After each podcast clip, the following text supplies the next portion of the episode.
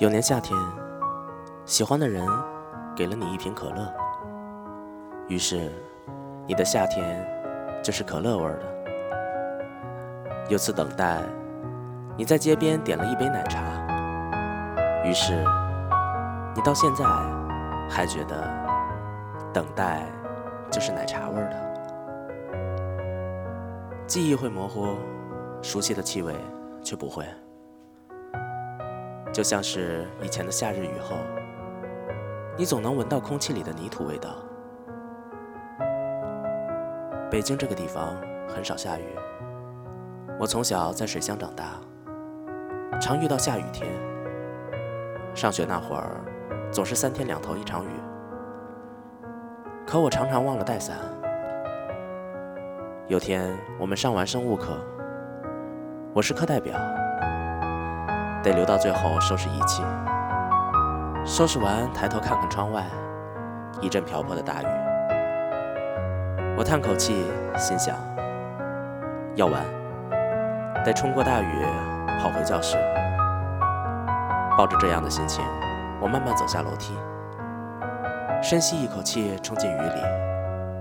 刚走两步，就被这大雨撞了回来。我很小的时候就已经近视了。镜片满是雨水模糊的一片，我摸摸口袋，纸巾已经湿了。突然，一张纸巾递到了身前，我看不清是谁，说句谢谢，接过了纸巾。戴上眼镜的瞬间，我发现在我身边的是我当时很喜欢的一个姑娘，她笑盈盈地看着我，眼睛弯成一道银河。什么也没有说，把手里的伞递给了我，我却局促的不知道该说什么，连句谢谢都没有说出口。姑娘捅了捅我的腰，她说：“愣什么呢？再不走就迟到了。”我才回过神，接过伞，跟她一起走回教学楼。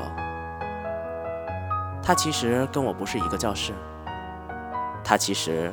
那个时候不会出现在实验楼，可我当时什么都没有反应过来。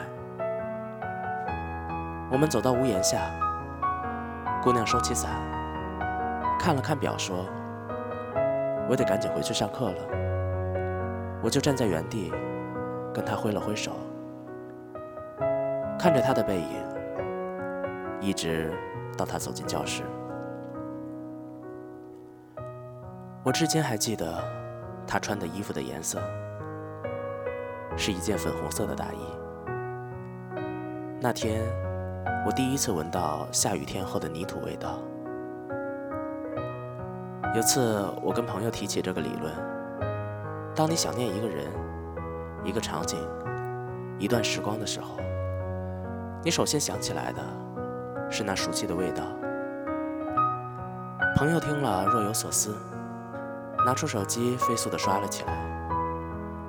不一会儿，他抬起头跟我说：“我刚才订好周末去昆明的票了，你要一起去吗？”我说：“最近没时间。”你去昆明干嘛？他嘿嘿嘿的笑。他说：“他要去吃过桥米线。”几天后，他回来了，说要找我喝酒。喝了一杯又一杯，我突然想唱歌。刚开口一句“你是我的小呀小苹果”，他突然打断我。我说：“你打断我干嘛？”他说：“你不想知道云南的过桥米线正不正宗吗？”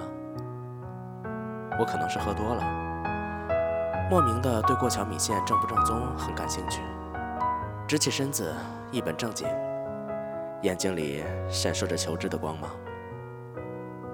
他说：“五年前，我跟前女友在昆明待过，那时候天天在楼下吃过桥米线，每天吃的有滋有味，也挺开心。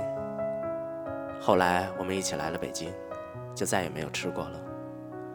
我这次去昆明，也没怎么费功夫，就让我找到了那家米线。你猜怎么着？我居然吃不下去了。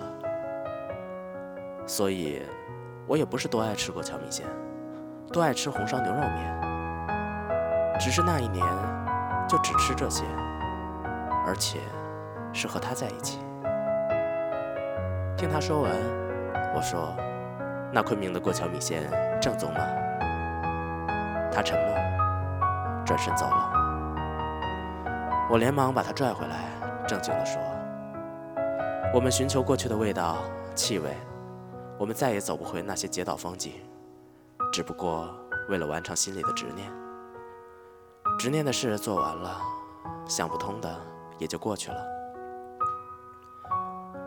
后来的回忆里，明明只是云淡风轻的喝了几杯，在当时却是轰轰烈烈的宿醉；明明只是连绵几天的大雨，却像是世界的末日。有时候我甚至怀疑，当初的情感。是不是真的存在过？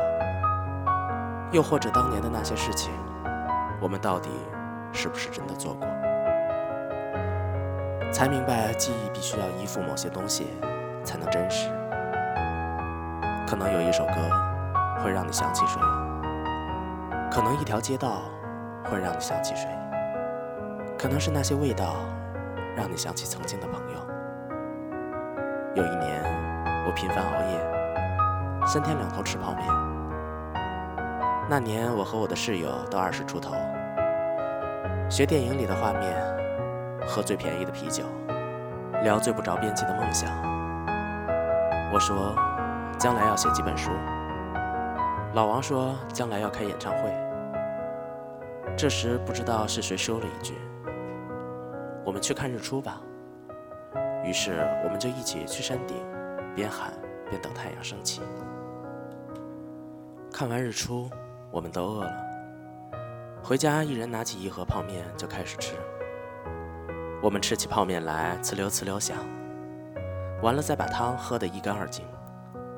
摸摸自己的肚子，再瘫在凳子上，仿佛吃了世界上最美味的食物一样满足。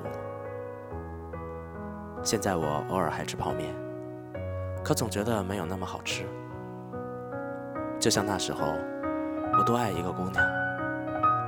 去找他的路上，天气总是刚刚好，吹来的风从来就不冷，而我走起路来都带着风，背后是情歌的旋律，心里扑通扑通盘算着一会儿要说的话，就怕自己发挥不好，就连街边的树都好像比平时可爱了许多。